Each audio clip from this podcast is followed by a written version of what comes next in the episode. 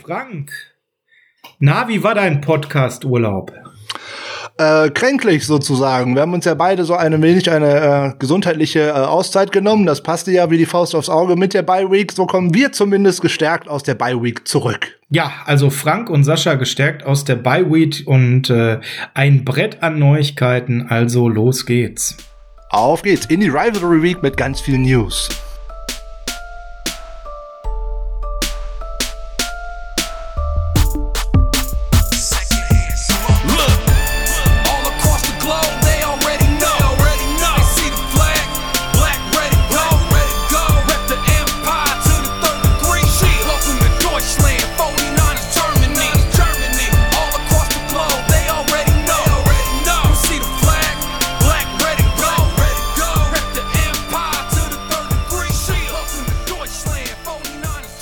Ist Freitag, der 27.11.2020 und freitags ist Niners Huddle Upfrontside.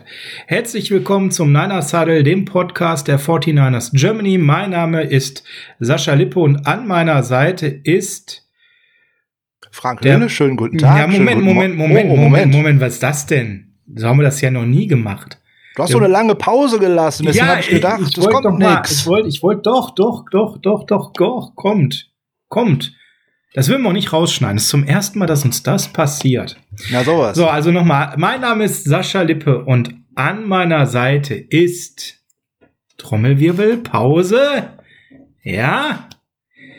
Der Experte für die Rivalry Week. Frank Höhle, schönen guten Morgen, schönen guten Tag, schönen guten Abend, je nachdem, wann ihr uns beiden lustigen Knilchen hier dann heute dann tatsächlich zuhört. Ja, wir kommen zurück äh, aus einer kleinen Pause, nachdem wir jetzt seit äh, April mit zweimal die Woche durchgepodcastet hatten, hatten wir dann tatsächlich jetzt in der Bye Week mal äh, beide eine Auszeit. Ja, Rivalry Week passt, ähm, steht ja auch im College Football jetzt interessanterweise an, also es passt ja wie die sprichwörtliche Faust aufs Auge. Absolut. Und äh, ja, es wird eine, eine geile Folge, weil wir haben unheimlich viel Content. Und Frank, lass uns einfach starten, sonst wird das heute eine Drei-Stunden-Folge mit den News. Nein, nicht der Woche, sondern der Wochen. Denn ihr habt uns ein paar Tage nicht gehört. Wir haben uns mit einem äh, Viererpack verabschiedet. Denn es gab natürlich Folge 56 Nothing Easy in Big Easy. Dann gab es natürlich Folge 57 die Nachlese Big Easy außer Spesen nichts gewesen. Aber dazwischen gab es auch extra Content, nämlich die To the Point, die drei Fragezeichen rund um die Quarterback-Position auf Patreon. Und dort haben wir natürlich die vierte, weil wir wollten nicht die vier Fragezeichen nehmen, die seriöseste aller Optionen nochmal extra beleuchtet. Nämlich die Option Colin Kaepernick ja oder nein. Und da sind wir auch zu einem klaren Urteil gekommen. Und wir haben euch ein bisschen Zeit gelassen, diese vier Folgen zu hören und sind jetzt wieder zurück in ausgeruhter Form. Und Frank, wir gehen einfach mal die News der letzten Tage und Wochen durch. Wir haben einen unglaublichen Injury Run die letzten Wochen gehabt und deswegen kommen wir natürlich nicht drum herum, über Verletzungen zu reden, über aktivierte Spieler und das machen wir jetzt mal im Schnellformat, weil da gibt's einiges aus den letzten Wochen. Frank, als allererstes direkt nach dem Spiel hat es Jermichael Hasty, unseren jungen Rookie-Quarterback, getroffen. Hasty hat einen Schlüsselbeinbruch, ist auf IA gelandet und wir haben es noch mal ganz kurz, also das stand noch nicht fest, als wir die Nachlese besprochen hatten. Da war es noch nicht bestätigt, Schlüsselbeinbruch, nur damit das alle klar haben, Ende der Saison, ne Frank? Ja, natürlich, das äh, braucht locker drei, vier Wochen, um zu verheilen. Und dann ist ja noch was anderes, ob etwas verheilt ist, um ob man dann wieder in Football-Shape kommt. Also für den ist die Saison gelaufen und äh, damit hat sich das äh, erledigt. Äh, Jonathan Cyprian und äh, Jared Maiden sind ebenfalls äh, auf IR gelandet, was echt schwierig ist bei so vielen Safeties, die sich da inzwischen auch schon angesammelt haben. Oh ja, Jakis Gitat ist ja da auch genau. und dementsprechend ist da diese Position noch ein bisschen dünn geworden. Oh. Aber da haben wir auch ein bisschen was getan. Oh. Da kommen wir gleich zu. Was nicht geklappt hat, ähm, ist die Verpflichtung von Tackerist McKinley. Ja, geklappt hat das, sie ja. Ja. Allerdings, es gab dann äh, Leute, die sagten, ja komm, ne, durch Medical zu fallen, das heißt ja nicht so viel bei den Bengals, nachdem er bei den Falcons zuvor entlassen wurde. Sportlich wäre er wohl eine Verstärkung gewesen, der ehemalige First-Round-Pick äh, für unseren doch sehr, sehr überschaubar guten Pass-Rush, Frank. Wir haben ihn dann geclaimed und dann ist er bei uns durchs Medical gefallen. Ja gut, jetzt ähm, der, den Versuch fand ich gut, den fand ich auch bei dem ersten Claim, den die Bengals ja gewonnen haben, weil sie in der Waiver-Reihenfolge vor uns dran waren. Auch den fand ich schon gut, dass man den Claim da abgegeben hat. Alleine, man, dass man mal versucht, die eine oder andere Baustelle auch jetzt in der Saison noch anzugehen, weil die Ford wird ja höchstwahrscheinlich zu diesem horrenden Vertrag zur nächsten Saison nicht zurückkehren und ähm, selbst wenn er es tut, steht er selten auf dem Feld. Das ist das nächste Problem mit unserem Ferrari in der Garage. Ähm, ja, Ferrari ne, mit allen Fehlern. deswegen Teilen, war es ja. jetzt für mich ein guter Move zu schauen, ob man einen ehemaligen First-Round-Pick, der auch in seinen ersten drei Jahren recht produktiv war, ähm, jetzt so zu bekommen. Da muss man sich natürlich den auch selber anschauen, ob äh, die Verletzung so schwerwiegend ist, dass man den auch jetzt in den letzten sechs Wochen einfach nicht mehr aufs Feld bekommt. So und das scheint ja dann gerade der Fall zu sein. Ähm, als zukunftsträchtiger Move hätte ich das echt gut gefunden, wenn der noch auch nur drei oder vier Spiele noch hätte machen können, um auszuprobieren, bringt der mir etwas. Äh, dazu haben wir einen ganz tollen äh, D-Line-Coach, der viel aus Spielern rausholt, Chris Kotcherek. Das sieht man ja auch gerade an äh, Kerry Hyder, der die Jahre vorher auch nicht gut performt hat. Ja, genau. So, und äh, das wäre eine Option gewesen, wo man dann auch schauen könnte, aus der Free Agency und, und Draft brauche ich vielleicht nicht äh, auf Defensive End zu schauen, wenn ich mich denn von Ford äh, trennen möchte. Und was mit Ronald Blair ist, müssen wir auch ohnehin mal abwarten. Jetzt hat das leider nicht funktioniert. Ähm, die Niners haben aber auch direkt gesagt, dass das äh, nicht endgültig sein muss, dass man auseinander bleibt, nur dass man halt aktuell keine äh, Verwendung für ihn hat. Und rund um Takaris McKinley ist ja zumindest sein äh, Twitter-Account äh, recht lustig, weil er dankt ja inzwischen allen, ne, dass man ihm einen Traum verwirklicht hat und dergleichen und so weiter und so weiter. Das finde ich echt lustig, dem kann man da mal folgen. Jetzt ist er ja inzwischen schon äh, bei den äh, Raiders gelandet, wenn mich nicht alles täuscht. Äh, die haben ihn geclaimed. Ich bin mir nur nicht sicher, ob sie ihn aufgenommen haben oder nicht, aber das wird ja auch wieder ein paar Tage dauern, bis er tatsächlich dabei sein darf. Mm, genau, also Stand jetzt gibt's noch kein endgültiges äh, Activate, weil er doch jetzt ja. durchs Corona-Protokoll genau. geht, aber man hört nicht, dass er durch die Physicals und durch die Medicals gefallen ist. Von daher, es geht ja um eine Leistenverletzung, die wohl sehr hartnäckig ist, weswegen da Zweifel an seiner Gesundheit sind. Aber wir haben natürlich auch einiges dafür getan, dass da nicht nur Leute nicht kommen oder auf IA wandern, sondern wir haben einige Spieler im Workout die letzten Tage getestet. Ja. Äh, so einige, Frank. Und da geht es jetzt darum, ist da überhaupt einer dabei, über den man ein bisschen mehr sprechen sollte? Da sind noch bekannte Namen am Start. Fangen wir mal an mit einem Quarterback. Wir haben einen Quarterback, den wir testen. Anthony Gordon ehemaliger Washington State Quarterback, ist gerade hier bei uns im Test gewesen. Ähm, gewesen. das ist das Wichtige. Er war der Nachfolger von Gardner Minshew ohne Schnauzbart. Ähm, er hat eine einzige Saison als Starter absolviert, die sich nicht schlecht liest, mit knapp 72% Completion, mit 48 Touchdowns bei 16 Interception, aber du sagst gewesen.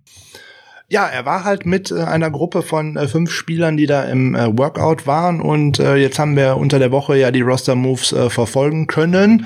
Ja, Anthony Gordon war leider nicht dabei. Interessant finde ich das, dass er nicht dabei war, weil, wenn man sich da mal so ein wenig auch Draft und dergleichen Content nochmal angeschaut bzw. durchgelesen hat, ist, der Vergleich, den gerade Pro Football Focus zu ihm gezogen hat, wäre Kirk Cousins. Deswegen finde ich es äh, sehr interessant, dass man ihn nicht verpflichtet hat, weil das ist ja eigentlich äh, jemand, der Kyle Shanahan eigentlich der Traum-Quarterback von Chenny, ja gefallen müsste. Ähm, Problem bei äh, Anthony Gordon und übrigens auch weiteren, die äh, gerade von dieser Uni kommen, ist eigentlich Mike Leach und das sind eigentlich äh, oftmals ähm, System-Quarterbacks, die auch tatsächlich nur in dieser völlig verrückten Offense, wo geworfen wird, ohne Ende funktionieren und das ist eigentlich auch das, was der Fehler an Gordon gewesen ist. Ja, in einem Kurzballspiel und dergleichen, er hat tolle äh, Completions-Quoten äh, und dergleichen kurze Pässe, schnell den Ball loswerden, Deep, uiuiui, Hilfe, Hilfe und äh, ein Decision-Making, ähm, ui. Ähm, man weiß, warum der nicht hoch gedraftet worden ist, aber er wäre vielleicht nochmal eine interessante ähm, Variante gewesen, um sich das mal anzuschauen, was denn alles so gehen könnte. Und auch, wie gesagt, Kirk Cousins war ja auch mal ein Viertrunden-Pick. Boah, der hat ja zumindest so ein reichen Bankkonto in der NFL geschafft, also aus meiner Sicht keine so schlechte Option gewesen, aber naja, die Optionen, die ja dann noch mit dabei waren bei diesem Workout, ähm, ja, davon sind ja dann netterweise zwei bei uns gelandet, was ich wieder so gar nicht verstehen kann, aber okay. Lass uns da direkt mal auf die Safeties gucken, ja. weil wir ja gesagt haben, die Safeties, da brennt es. Ja. Wir haben ja nicht nur Jakis Gitat verloren, sondern eben auch die Ersatz-Safeties äh, für ihn, ähm, gerade mit Maiden, jemand, von dem ich mir, Jared Maiden, schon ein bisschen was erwartet habe, der hat eine Quadrat Trizepsblessur. Ähm, dazu Jonathan Cyprian ebenfalls raus, beide auf Injured Reserve mit Hamstring. Ähm, das kann eine sehr hartnäckige Sache sein. Ähm, Cyprian gerade besonders tragisch nach zwei Snaps und Maiden war in vier Special Teams am Start mit mit zwölf Snaps. Ähm, konnten so gerade zum ersten Mal ein bisschen auf sich aufmerksam machen. Wir brauchen da was hinter Ward, Moore und Harris. Ähm, gerade auch für die Special Teams. Und da sind, haben wir zugeschlagen. Es haben zwei Leute vorgespielt nach diesen Ausfällen, die zu diesen fünf Spielern gehören, nämlich Chris Edwards und Bo Tanner. Der letzte hat mir vom Namen natürlich viel besser gefallen. Bo Tanner im Workout bei uns als Defensive Back kommend vom der Brigham Young University. Da spielt er mal Wide Receiver, bevor ihn dann die BYU Cougars auf äh, Corner umgeschult haben und auf äh, vor allem eher im Special Team einen gewissen Value gehabt hätte. Der ist es aber nicht geworden, sondern es ist geworden der Safety Chris Edwards. Er war undrafted äh, Rookie Free Agent bei den Raiders, ähm, hat dort es aber nicht in den Kader geschafft, war dann in der Canadian Football League, hat da, ich habe mal ein bisschen nachgeguckt, schon ganz gut mitgehalten. Hatte dann bei uns anschließend so ein äh, Future Contract, vielleicht erinnert der eine oder andere sich noch an, äh, daran, was damals da so der Hintergrund war, hat es aber dann auch bei uns nicht in den Kader geschafft, wurde im August entlassen, Frank. Den hatte man also offensichtlich auf dem Zettel, und zwar auf dem langen, und zwar relativ weit unten, am Motto, der war schon mal da, da gibt's schlechtere der hat vielleicht eine gute Arbeitseinstellung oder ähnliches. Und jetzt nach den ganzen Verletzungen um Tat, Cyprian und Maiden, eben die Verstärkung auf Safety für den Rest der Saison, oder? Also die Verstärkung würde ich jetzt so nicht sagen. Ähm, ich würde mal sagen, eine Alternative, die dabei ist und die auch insbesondere Special Teams spielen wird.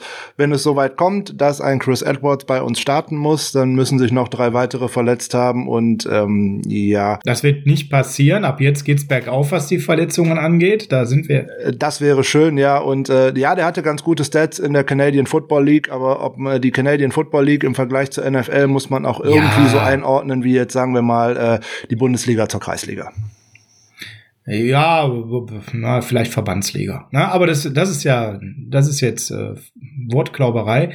Auf jeden Fall ist Edwards mittlerweile 27 und da dürfte man natürlich keine große Entwicklung mehr erwarten oder einen großen Stil. Aber im Optimalfall ist das jemand, der sich vielleicht festspielt und in Zukunft auch im Special Team vor allem sich zeigen könnte. Die zweite Position, wo es ordentlich klemmt, und wo dann auch Leute vorgespielt haben. Das ist die Wide Receiver Position. Gary Jennings und Sean Poindexter, Mensch, der Name kommt uns doch auch bekannt vor. Die haben vorgespielt innerhalb dieser Fünfergruppe. Ähm, ja, und da ist es dann eben auf Poindexter hinausgelaufen. Jennings, das hätte mich jetzt eh verwirrt, weil wir haben ja einen Jennings, der bald spielen wird als Nachname. Da brauchen wir jetzt keinen zweiten. Ne? Der ist 23, wurde mal 2019 in der vierten Runde von den Seahawks gedraftet, konnte sich aber nie so richtig durchsetzen, bei den Seahawks nicht, bei den Dolphins nicht. Ähm, Sean Poindexter, Frank, was müssen wir denn zu dem wissen? Ja, war jetzt schon äh, mehrfach bei den 49ers, hat sich letztes Jahr in der Preseason das Kreuzband gerissen, damit war die Saison natürlich vorbei, äh, war im Training Camp nochmal wieder kurz mit dabei, ist dann wieder entlassen worden, äh, wird beschrieben als ein großer Receiver und angebliches Red Zone Target. Ähm, wenn man nicht auf dem Spielfeld steht, ist man kein Red Zone Target, aber das ist ein anderes Problem. Na, aber 1,96 groß ist er. Das kann er auch sein, ohne auf dem Spielfeld zu stehen. Das ist richtig. Ähm, ein Red Zone Target äh, zeichnet sich aber, glaube ich, nicht alleine nur durch Größe aus, sondern insbesondere dadurch, dass man auch mal, auch mal auf dem Feld steht. Aber das wird man jetzt sehen. Äh, der füllt jetzt einfach die Practice Squad auf. Den werden wir auf dem Feld auch nicht sehen, insbesondere weil wir bei Wide Receivers sowieso keine Rotation spielen. Das ist ein anderes Thema, was allerdings vielleicht wir noch sagen sollten. Es gab mal Phasen im Trainingscamp, da hat man ihn stärker gesehen als Judge One Jennings. Ja, äh, die Aussage äh, oder die, den Wert und äh, von äh, Training Camp und dergleichen könnte man vielleicht auch noch kurz damit beschreiben. Da war auch Trent Taylor der beste Receiver, den die 49ers hatten. Ah ja, und da sind wir wieder beim Thema, wir spielen keine Rotation und das ist an der Stelle äh, ja auch aufgrund der Leistung von Trent Taylor äh, äh, nun mal so. Ja gut, wir gucken mal, was mit Point Dexter wird. Ähm, 1,96 Meter, 98 Kilo, also schon ein großer, kräftiger Typ. Red Zone Target, hast du schon gesagt, könnte er sein. Mal gucken, ob er dann irgendwie mal Snaps sieht, vielleicht sogar nur im Special Teams. Er kommt von den Arizona Wildcats, hat dort eigentlich ganz solide gespielt, aber ja, ja. Wir kümmern uns mal um einen anderen, den wir definitiv nicht mehr auf dem Feld sehen werden bei den 49ers. Wir haben Kiko Alonso entlassen und natürlich sind jetzt viele ganz entrüstet, Frank. Ja, was haben die denn da im Front Office gemacht? Der Lynch, der spinnt, habe ich gelesen auf Facebook. Wie kann man denn Kiko Alonso traden? An der Stelle, ja, er traden dafür was abgeben, was Value hat und jetzt entlässt man den. Das hätte man noch vorher alles wissen müssen. Ähm, ja, da gibt's aber andere Motive für diesen Move. Ja, auf jeden Fall. Äh, zum einen ist man äh, eine absolute Altlast in Anführungszeichen und ein Missverständnis losgeworden.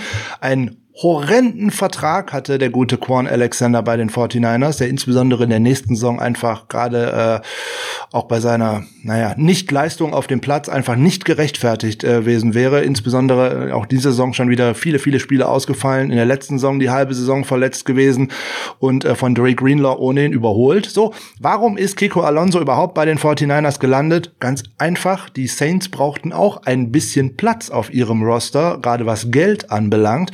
So haben die 49ers den genommen, damit man schlichtweg und ergreifend den anderen Linebacker mit dem Riesenvertrag los wird. So, und das Problem an der Geschichte war, der gute äh, Alonso hat sich letztes Jahr gegen die äh, Vikings im Playoffs-Spiel äh, das Kreuzband gerissen, stand in dieser Saison noch nicht einmal auf dem Trainingsplatz. Jetzt muss man allerdings wissen, dass wenn man einen Spieler traden möchte, muss der von der Physically Unable to Perform List runter in den aktiven Kader, weil von der Physical Unable to Perform List kann ich niemanden traden. So, und dann haben die 49ers anschließend drei Wochen Zeit, 21 Tage, um zu entscheiden, was passiert denn jetzt mit dem? Entweder aktiver Roster-Spot, zweitens Entlassung oder IR. So, da der Vertrag von dem ohnehin ausläuft, hm, dem auch man kein Interesse daran hat, den zu verlängern, warum auch? Hm, man hat äh, auf Linebacker deutlich bessere und günstigere Alternativen, wie ich finde, insbesondere zu dem, was auch Alonso in den letzten Jahren geleistet hat. Also hat man jetzt den Schnitt direkt gezogen den auch weg. So, und man ist insbesondere das äh, Quan Alexander Problem vertragsmäßig zumindest direkt da so günstig losgeworden.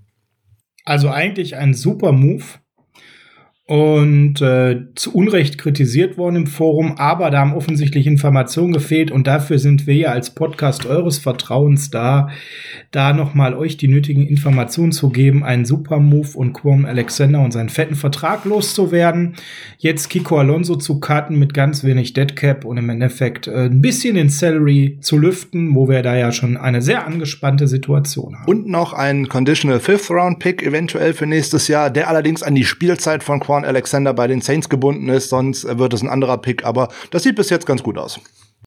Genau, der wird eingesetzt in der Rotation und zeigt da genau die Scheiße, die er auch bei uns äh, gezeigt hat. Von daher Mist alles Tackles. richtig gemacht. Genau. Mehr Miss Tackles für die Saints. Das ist nicht die Überschrift des nächsten, sondern das nächste ist, warum äh, ist Jordan Matthews bei uns zum Workout, wenn wir eh keine Wide Receiver Rotation spielen, wenn wir eh keinen Veteran Receiver wirklich gebrauchen können, weil auch Mo Sanu äh, bei uns zum Beispiel nichts gerissen hat und auch alle anderen Veteran Quarterbacks bei uns nichts gerissen haben. Frank, was ist der Sinn dahinter? Das ist eine gute Frage. Das habe ich mir auch gestellt, diese Frage, als ich gelesen habe, Jordan Matthews ist zum Workout, habe ich direkt gedacht, oh, ist bei einem der anderen was passiert, wovon man nichts weiß, insbesondere weil man gerade vorher auch noch Poindexter äh, unter Vertrag genommen hatte. Ja, äh, keine Ahnung, kann ich nicht erklären. Er war ja schon mehrfach da und wollte man wahrscheinlich schon mal noch mal wieder evaluieren, wie der jetzt gerade so äh, aktuell aussieht. Äh, dass Mosanu tatsächlich noch mal einen Ball fangen kann, hat man ja äh, gestern im Thanksgiving Game gesehen, hätte sogar einen Touchdown gemacht. Also von daher Richtig, ja. hätte man den vielleicht mal eher auf dem Roster behalten sollen als den einen oder anderen. Aber das ist im Nachhinein einfach müßig. Ja, Liegt ja vielleicht an einem besseren Quarterback, Matthew Stafford, im Vergleich zu Jimmy Garoppolo. Oh, jetzt habe ich was gesagt. Jetzt, jetzt tobt die Meute. Oder liegt vielleicht daran, dass das Wide Receiver Core dort noch schlechter ist als unseres? Nein, das stimmt ja auch nicht. Egal. Ähm, bessere Wide Receiver, besserer ähm, Quarterback. Hm. Vielleicht haben sie es einfach besser geschafft, Mo Sanu schnell einzubauen. Er wurde unter Vertrag genommen und hat direkt einen Touchdown gefangen. Das wäre bei uns auch schön gewesen. Bei allem, was man über Matt Patricia sagen kann, da haben die da einen guten Job gemacht und wir nicht. Aber das ist ein anderes Thema. Kommen wir zu Namen, die nicht leicht auszusprechen sind und wo wir wissen müssen, wie gut müssen wir uns die merken. Kaimana Nakua. Ja, ähm, mal gar nicht äh, Safety-Alternative fürs Practice Squad und ähm, ich glaube, der wird direkt nächste Woche unter den nächsten Roster-Moves für die Practice Squad wieder auftauchen, dass man da irgendwie wieder etwas wechselt. Da holt man jetzt nur ein bisschen Tiefe in Anführungszeichen äh, weiter. Weiter, weiter. Dann gibt's eine Nachricht, die keine ist, weil es alles wieder rückgängig gemacht worden. ja. Quan Williams wurde suspendiert für zwei Spiele. Unser Nickelback hat wohl irgendwie die falschen Aspirin reingeschmissen. Leistungssteigernde Substanzen angeblich. Ein vehementer Verstoß gegen die NFL-Regularien. Und am Ende war das dann doch alles nicht so, weil es Probleme beim Testverfahren gab. Hat man die Suspendierung wieder aufgehoben. Ähm, allerdings ist Quan Williams eh momentan mit einer Knöchelverletzung raus. Ähm, und das in einem Contract Year. Von daher ähm, eigentlich ein toller und starker Spieler, der sich gerade ähm, nicht so richtig empfehlen kann für die Zukunft. Schade, er wird ja nach dieser Spielzeit Free Agent. Ist aber im Prinzip eine Nachricht, die keine ist. Kommen wir zu einer Nachricht, die leider eine ist, Frank. Corona hat auch die 49ers erreicht. Nicht so schlimm wie die Ravens oder andere, aber wir haben da immer wieder in den letzten Tagen Spieler gehabt, die auf der Covid-19-List waren. Zu vermeldenden Neuzugänge in den letzten Tagen waren vor allem DJ Jones und Jordan Willis. Neun Spieler befinden sich aktuell auf der Covid-19-List, wenn ich das richtig gezählt habe. Sieben.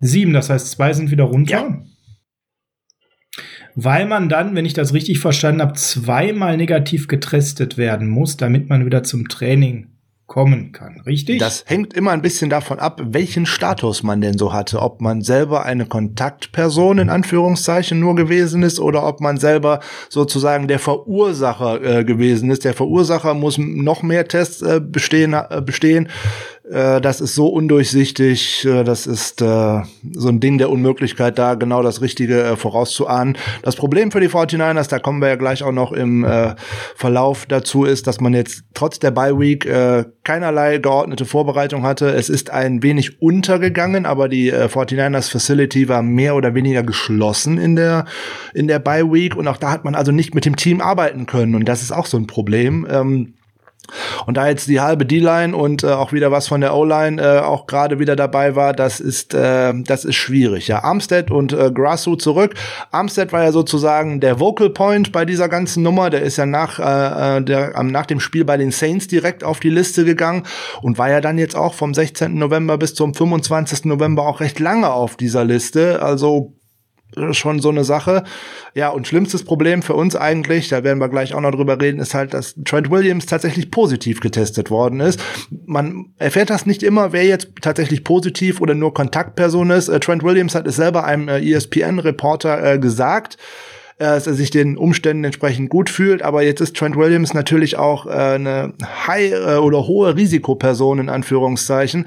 High Risk Category auf jeden Fall. Er hat ja diese genau. Krebserkrankung genau. besiegt und äh, wer einmal Krebs hatte, gilt eben bei Corona als äh, Risikoperson höchsten Grades und von daher heißt es für ihn insbesondere Daumen drücken, nicht nur, dass der ähm, bald wieder spielt, das will wir uns natürlich sehr wünschen, gar keine Frage, sondern dass er das erstmal heil übersteht alles, ja, und nicht zu stark darunter leidet, weil die Erfahrung ist ja, die, die High-Risk-Category äh, Persons sind, sind die, die meistens auch schwerere Verläufe erleben. Das könnte halt auch bedeuten, dass er nach ein, zwei Wochen kein Corona mehr hat, aber dann vier, fünf Wochen äh, überhaupt nicht in der Lage ist, Football zu spielen. Das könnte auch bedeuten, dass die Krankheit bei ihm länger braucht. An der Stelle, wir wissen ja, der Marc übersetzt alles in seinem 49ers äh, Kader. Marc, bestell mal dem Trent Williams alles, alles Gute. Vom ganzen Herzen drücken wir dem Trent die Daumen, dass er wieder gesund wird, ja. Und ähm, ja, hoffentlich äh, sehen wir ihn dann noch mal in dieser Saison. Ja, auf jeden Fall. Äh, nicht nur aus sportlicher Sicht, dass er schnell gesund wird, sondern auch rein aus persönlicher Sicht. Und sportlich ist er ohnehin mit unser wichtigster Offensivspieler und eigentlich auch der beste Offensivspieler, den wir über alle Spiele in dieser Saison auf dem Platz hatten. Das ist, äh, ist ein herber Ausfall, aber dazu gleich noch später mehr. Jetzt können wir mal noch kurz bitte über einen äh, Spieler sprechen, der sehr, sehr viel Kritik in den letzten äh, Wochen und Monaten eingesteckt hat. Eric Jimmy Arm Garoppolo? Nein, Eric Armstead. Wir haben ja schon ah, mehrfach okay. Über ihn gesprochen, äh, warum der nicht solche Zahlen hinlegt wie letztes Jahr.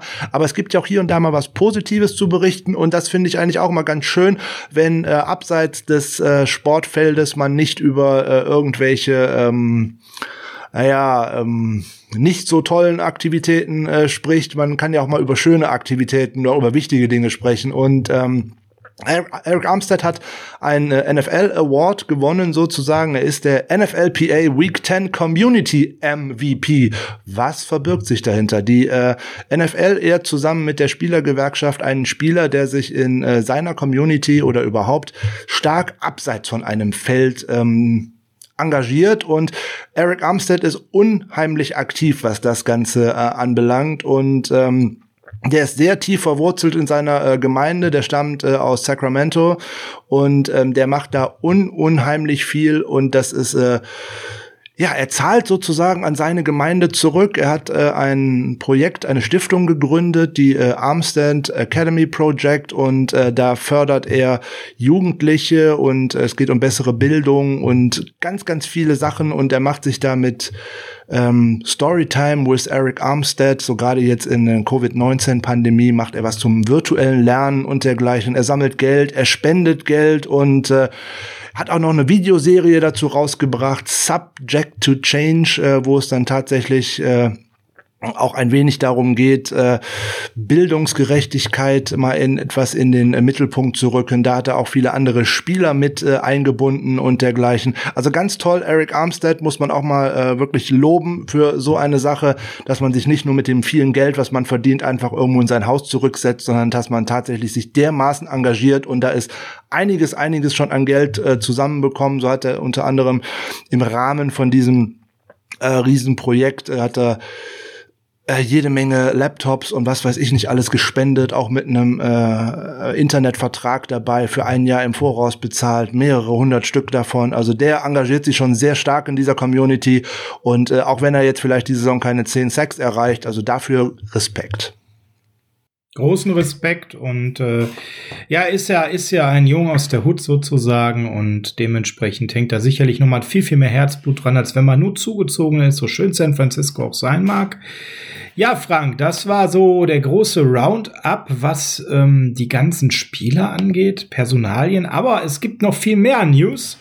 Machen wir da einfach doch mal weiter, denn wir haben auch diesmal schöne Themen, zum Beispiel das Thema Hall of Fame. Die Halbfinalisten stehen fest.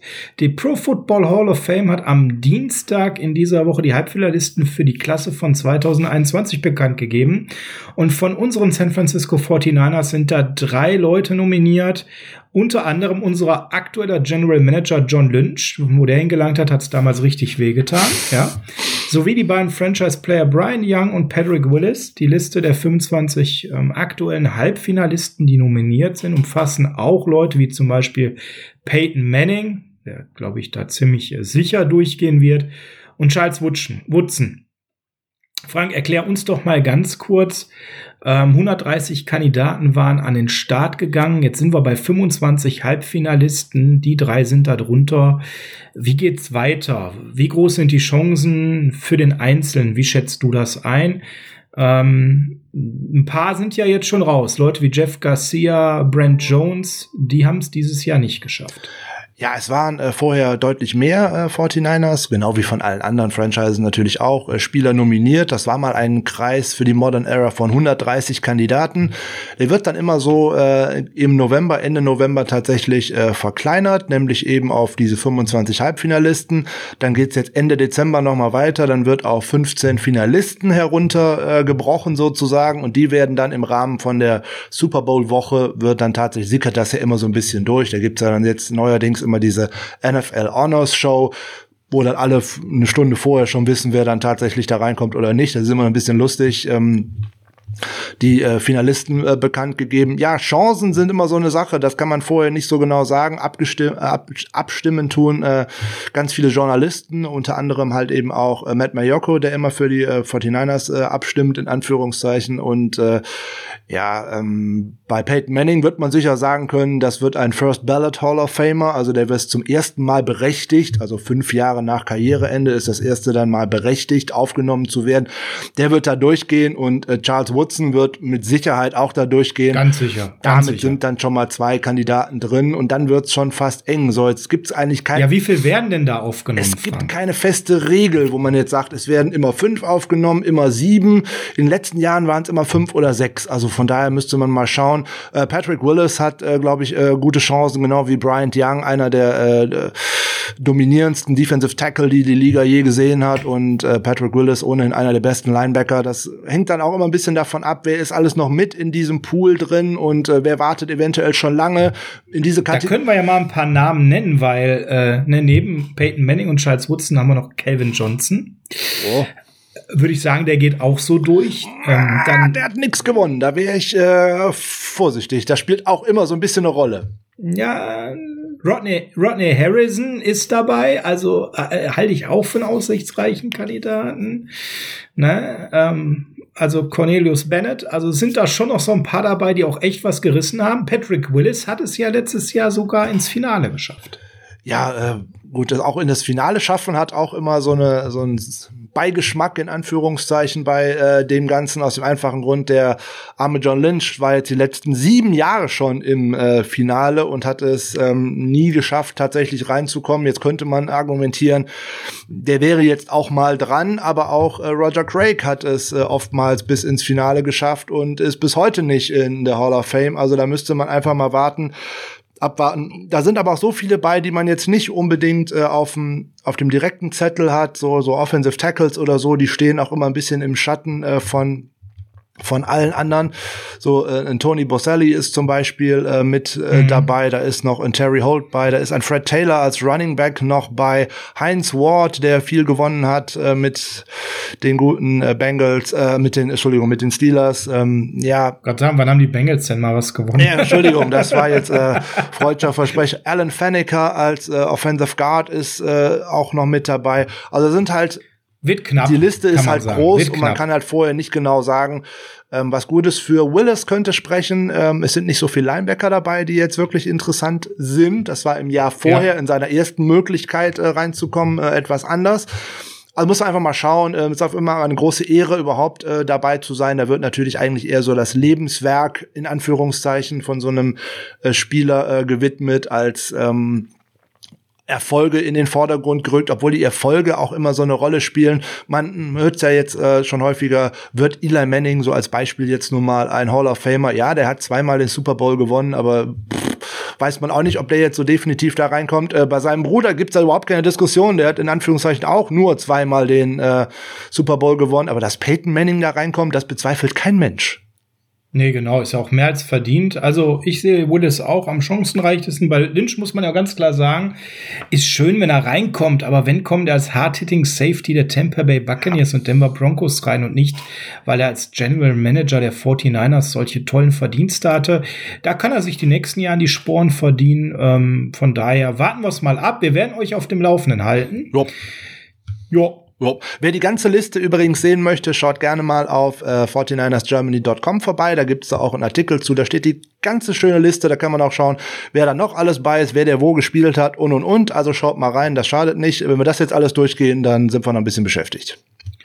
Ja, absolut. Äh, Hall of Fame, die gibt's in verschiedensten Varianten. Wir haben gerade über die wichtigste gesprochen, die Football Hall of Fame der NFL. Es gibt aber auch die St. Joe's Sports Hall of Fame in San Jose. Genau. genau.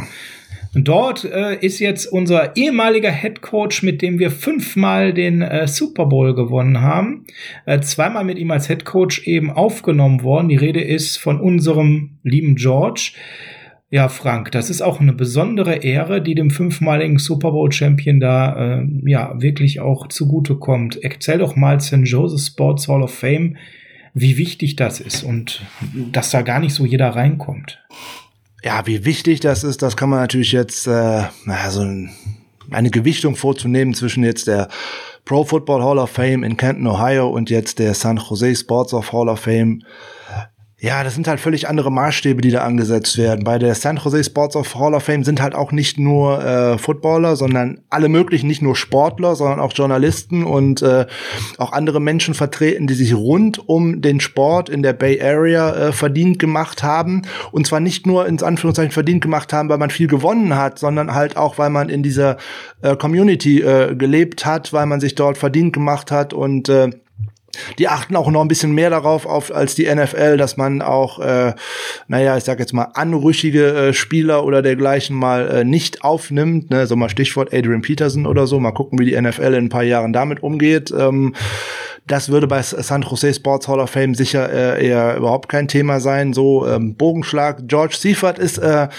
ja eigentlich äh, äh, einer der größten Coaches, die die Liga irgendwie hervorgebracht hat, fliegt aber immer so ein bisschen im Schatten von äh, Bill Walsh. Äh, klar, es war sein Mentor, keine Frage, aber auch Bill Walsh hat in hohem Maße von äh, einem George Seifert äh, profitiert, weil das war sein Defensive Coordinator und ähm, man denkt immer an Montana, an Rice und wer auch immer da alles noch in der Offense rumgelaufen ist ist, dass die 49ers in den Jahren, wo George Seifert äh, da verantwortlich war für die Defense, äh, in sechs Jahren in Folge eine Top Ten Defense hatten und dergleichen. Das fällt immer mal gerne äh, unter den Teppich, wie man so schön sagt. Ja, müssen wir vielleicht mal ganz kurz sagen, äh, ab 83, nur damit ihr das mal so einordnen könnt.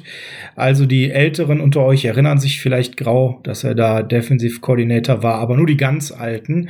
Das war sogar vor Franks und meiner Zeit und wir gehören ja schon zu den alten Säcken im Fanclub. Ähm, genau, also ab 83 DC, sechs Spielzeiten, Top 10 Defense aufgestellt, also wirklich kontinuierlich über ganz viele Jahre abgeliefert unter seinem Mentor.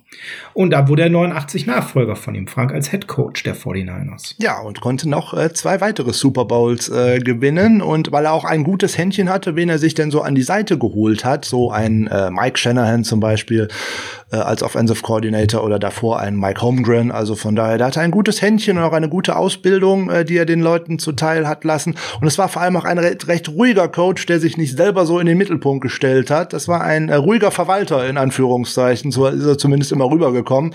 Und knapp 40 Jahre gecoacht, auch viel äh, im äh, College-Bereich, bevor es äh, in die NFL ging.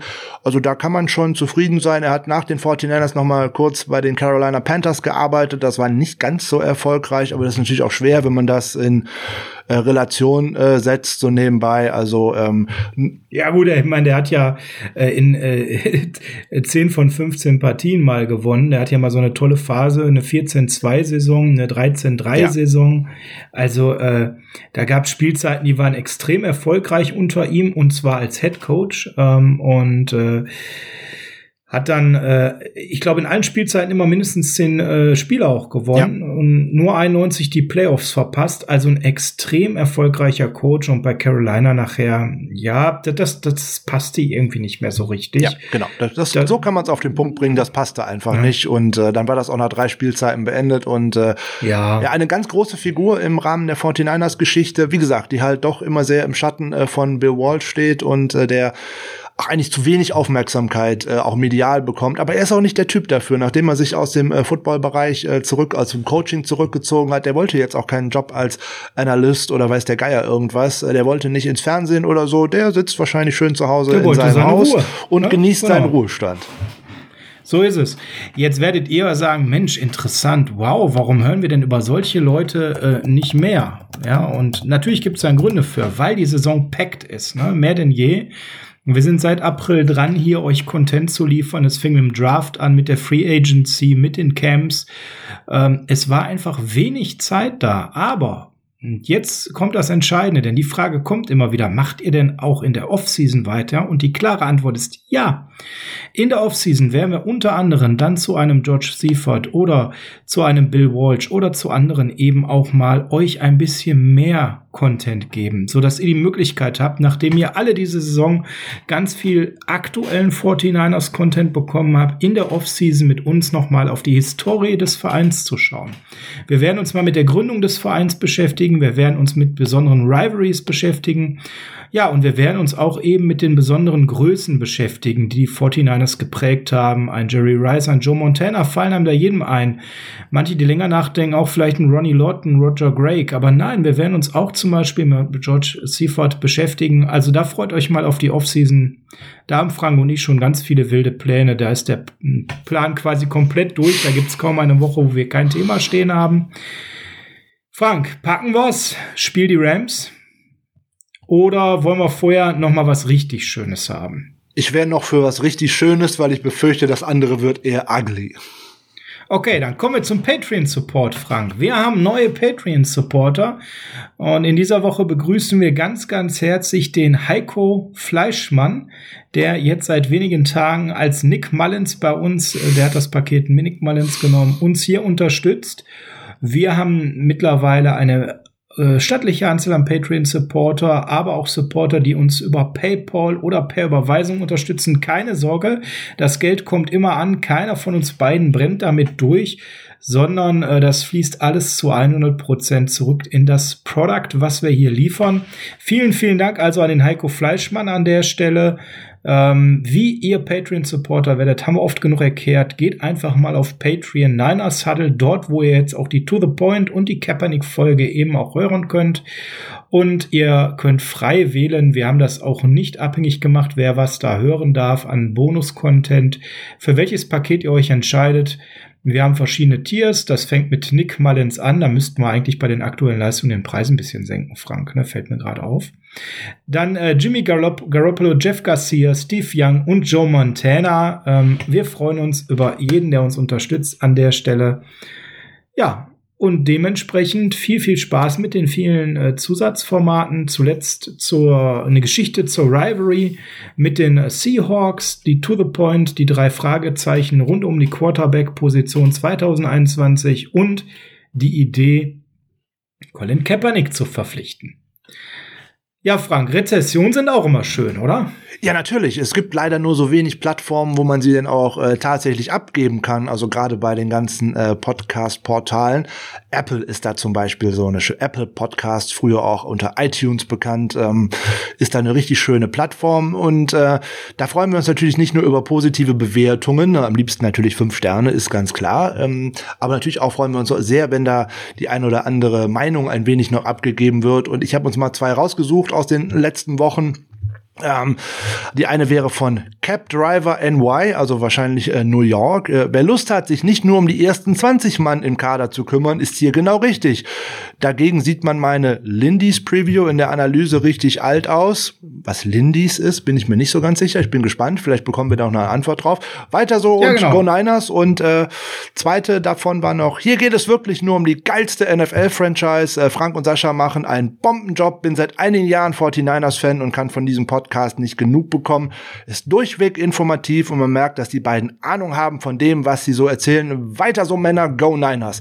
Also vielen Dank, da freuen wir uns natürlich sehr drüber, insbesondere hilft es uns auch ein wenig, dass der Podcast noch ein bisschen bekannter wird, weil wir wollen ja noch mehr 49ers-Fans erreichen nach Möglichkeit und äh, in dem Falle dann auch vielleicht noch mehr Fans äh, zu den 49ers Germany bekommen. Der Heiko Fleischmann ist zum Beispiel auch so ein, äh, ein schönes Beispiel dafür, dass man nicht nur den Podcast hört, sondern der ist jetzt auch gerade noch Mitglied bei uns bei den 49ers Germany geworden, auch äh, über die äh, Homepage 49ersgermany.com gibt's auch äh, ganz viele Infos rund um äh, den, die 49ers Germany, um die 49ers natürlich, auch auch um den Podcast, den gibt's da natürlich auch. Schaut vorbei und äh, ja, werdet gerne Mitglied bei uns. Ihr dürft uns natürlich auch nur so hören, keine Frage, aber wir sind eine nette Community. Nein, nein bitte. Doch, man will ja niemanden zu allem zwingen, man kann das ja immer bitte, nur offerieren. bewertet uns. Nein, nein, sie dürfen, nein, Frank, sie dürfen sie uns auf gar keinen Fall nur so hören. bitte, das Mindeste, was ihr macht, seid so nett.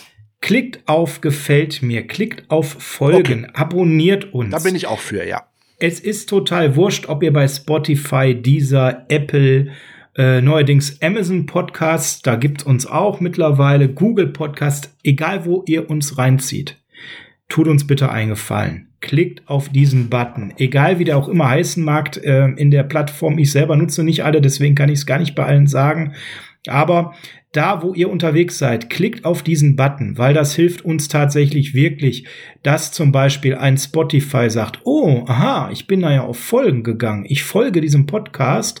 Mensch, da sind so viele, die jetzt folgen. Wir ranken in dem Football höher. Und was passiert? Leute, die bei Football in die Kategorie gucken, die sehen dann, ach, guck an, da ist ja was, das könnte ich mir mal anhören. Und genau darum geht's um Sichtbarkeit, also helft uns mal sichtbar zu werden. Deswegen mal der Appell an euch da draußen alle. Diese Woche bitte mal nicht nur die Folge anhören, sondern da, wo ihr sie anhört, bei Spotify, bei Deezer, bei Apple, wo auch immer, macht uns sichtbar durch einen Klick oder bei Apple in dem Fall ist es durch eine Rezension oder auch gerne auf dem YouTube-Channel der 49ers Germany. Da gibt's unseren Podcast natürlich auch. Da kann man natürlich immer schön die Glocke abonnieren, wie das auch andere Podcasts immer so schön sagen. Da kann man auch schöne Kommentare da lassen. Und äh, da gibt's auch mal was Interessantes zu vermelden. Da sind wir auch mal mit der letzten Folge tatsächlich mal äh, durchgestartet, dass inzwischen mal fast 200 Menschen sich das auf YouTube angeschaut haben. So viele hatten wir da vorher bis jetzt auch noch nicht. Also ganz super, viele Plattformen, super, ganz super. viele Möglichkeiten. Lasst uns überall ein bisschen Liebe da, in Anführungszeichen. Drückt auf Gefällt mir, das äh, freuen wir uns sehr drüber und es hilft auch hier und da ein bisschen weiter. So, jetzt haben wir aber genug um uns herum selber gesprochen. Jetzt kommen wir mal zum ugly Teil. Also gucken wir mal in ah, Richtung. Moment, Moment, Moment, Moment. Ein, ein Mitglied möchte ich noch loben. Entschuldigung. Den Mark Tondera, den möchte ich noch loben. Der hat's verdient der hat's verdient, denn der Marc hat was Geiles gemacht und das finde ich super, wenn es in der Community jemanden gibt, der sich ein Thema rauspickt und der Engagement zeigt und was nach vorne bringt und der Marc hat den Discord-Channel nach vorne gebracht. Ganz neu, seit, ich glaube, 14 Tage, drei Wochen, der Discord-Channel der 49ers Germany. Nochmal einen großen Dankeschön an dich, Marc, dass du hier uns einen wunderbaren Channel fertig gemacht hast, wo wir in Zukunft haben, uns noch intensiver auszutauschen und ihr habt die Wahl wie ihr im Austausch im Club miteinander sein wollt. Wollt ihr auf Facebook sein, in einer großen Gruppe mit unterschiedlichsten Meinungen? Wollt ihr in einer eher intimeren WhatsApp-Gruppe sein? Oder wollt ihr in Zukunft auf Discord euch zu den 49ers austauschen? Unser Club bietet all diese Möglichkeiten. Frank, und jetzt kommen wir zum Teil, du sagst ugly, ich sage do or die, oder Frank, noch viel besser? All or nothing. So, All or Nothing. Bei welcher Staffel sind wir mittlerweile? Sechs, sieben? Ich meine, es wäre jetzt sechs, aber ist ja völlig egal. Für uns ist es jetzt auf jeden Fall. Nee, gar nicht egal. Also Staffel sechs, Staffel sechs Bonusfolge. Rams versus 49ers. Warum All or Nothing? Ganz einfach. Leute, schaut euch mal den Division-Stand an. Dann ist dieses Spiel nichts anderes als All or Nothing. Gewinnen wir das Dingen, dann haben wir eine Chance auf die Playoffs. Verlieren wir das Dingen, ist der Ofen dann aus. Reden wir, dann reden wir, ja, dann ist der Ofen aus, dann ist der Eise kalt und dann reden wir den restlichen Saison Achtung über Evaluierung. Ja. Das stelle ich aber heute mal zurück, weil, und wir werden gleich mal darüber reden, wer da überhaupt spielen könnte. Das ist schon traurig genug. Wir haben die Rams besiegt im ersten Spiel. Wir haben einen tollen Gameplan gehabt, nämlich lasst Goff uns durch die Luft bezwingen. Und das ist genau das Ding, was wir meines Erachtens nach wieder machen müssen. Nur zur Erinnerung, wir haben ein Problem.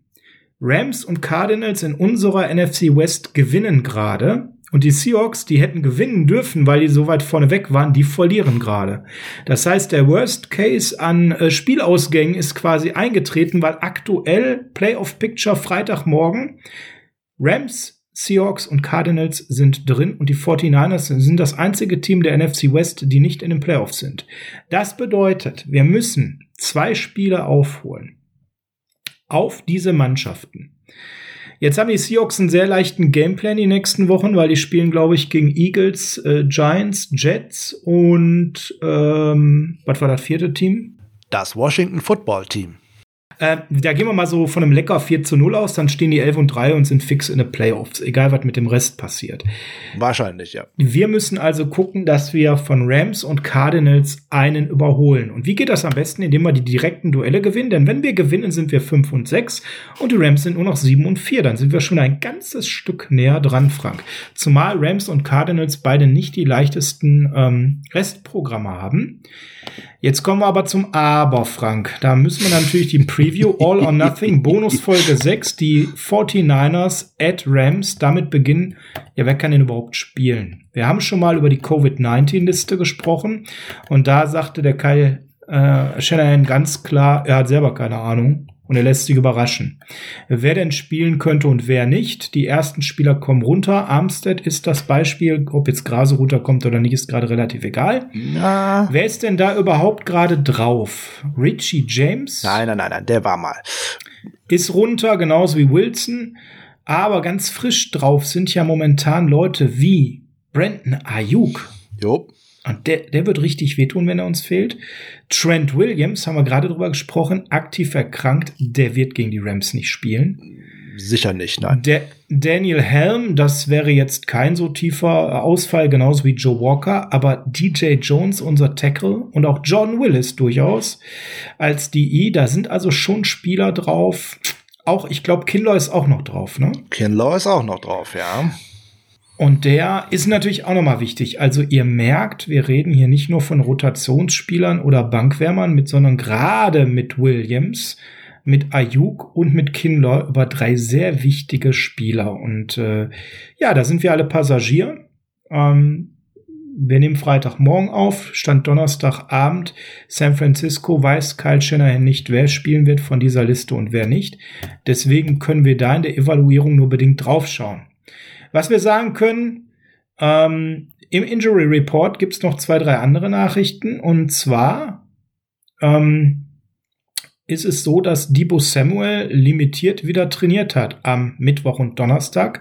Frank, der könnte eine Option gegen die Rams sein. Ja, obwohl das mit dem limitiert jetzt nach äh, zwei Spielen Pause und einer Bye-Week-Pause auch schon kein gutes Zeichen ist, äh, wenn man jetzt mal ganz ehrlich ist. Ähm, nach der Hamstring-Verletzung könnte auch das erste Spiel wieder das Spiel sein, was jetzt zu früh käme und äh, eventuell eine Verletzung gerade in dem Bereich verschlimmert, weil ne, das zieht man ja leider so mit durch die Saison durch sich durch. Äh, Gleiches gilt für Tevin Coleman, auch zweimal äh, limitiert äh, trainiert und äh, ja, hm, schauen wir mal. Müssen wir mal gucken, wo das hingeht und ähm, ja, der ganze Injury Report ist äh, so eine so eine so eine ganz schwer einzuschätzende Nummer diese Woche. Nicht nur wegen dem Covid-19-Gedönse, äh, sondern ähm, das Team hat eine extrem schwere Vorbereitung für das Rams-Spiel, weil die alle, die auf der Covid-19-Liste stehen, natürlich nicht dabei sind. Jetzt ein paar hiervon nicht dabei sind. Das bedeutet, man hat eine ganz, ganz kleine Gruppe nur von Spielern auf dem Feld. Ne? Auf dem, dem eigentlichen 53-Mann-Kader sind nur 42 äh, aktuell sozusagen aktiv und dürfen überhaupt aufs Feld. Äh, bei der Practice Squad ist auch noch der ein oder andere dabei, der nicht dabei sein darf. Das erschwert die ganze Vorbereitung. Insbesondere sagt man gerne, man kommt aus der Bye Week und man kann sich toll vorbereiten auf ähm, einen Gegner. Auch das ist ein wenig unterschätzt. Nur, in Anführungszeichen, nur äh, 53 Prozent der Mannschaften in den letzten Jahren gewinnen das Spiel nach der Bye Week, obwohl man meinen müsste, man käme ausgeruhter in ein Spiel. Also das ist auch so ein bisschen Humbug, der da immer gerne äh, betrieben wird ähm, das wird eine richtig schwere Sache, weil mit nur jetzt mit anderthalb Wochen äh, Zoom-Meetings und auch letzte Woche kein Training in der Bye Week, das ist schwer. Das äh, ein Gameplan zu erarbeiten, insbesondere weil man nicht weiß, welche Spieler man zur Verfügung hat. Das betrifft ja auch andere Bereiche. Das ne? betrifft alle Bereiche. Also für klar. Raheem Mostert ist zum Beispiel das äh, Trainingsfenster wieder geöffnet. Ja. Man konnte aber kaum trainieren. Und ob der dann wirklich auch wieder fit ist und von Eier runtergeht, stand jetzt Kyle Shanahan von Donnerstag, ist er genauso wie Wilson eine Day-to-Day-Entscheidung. Ja, und gleiches gilt auch immer noch äh, für Richard Sherman. Der durfte letzte Woche natürlich bei der geschlossenen Facility auch nicht dort äh, trainieren.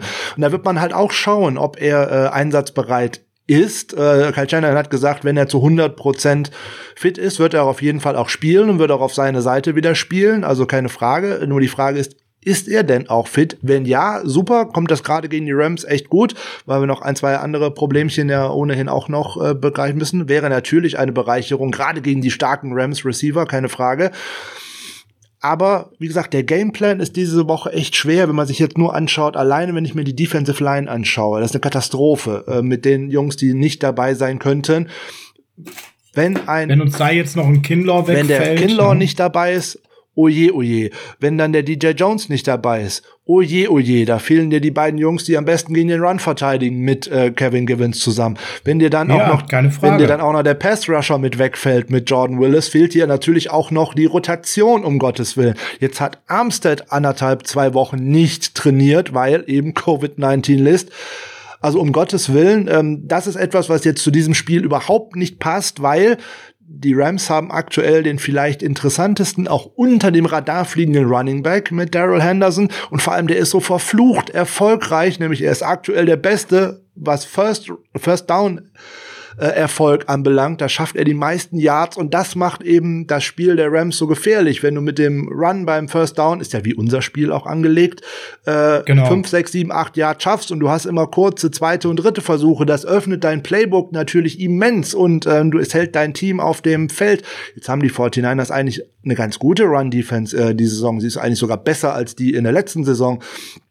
Aber mit den ganzen Ausfällen wer steht denn da nachher auf dem Feld? Das ist ja das Problem. Ne? Fehlt da eben Kinlaw, fehlt da Jones, fehlt da Willis, ein geschwächter Armstead, der vielleicht dann auch nicht 50, 60 Snaps gehen kann, weil halt einfach müde.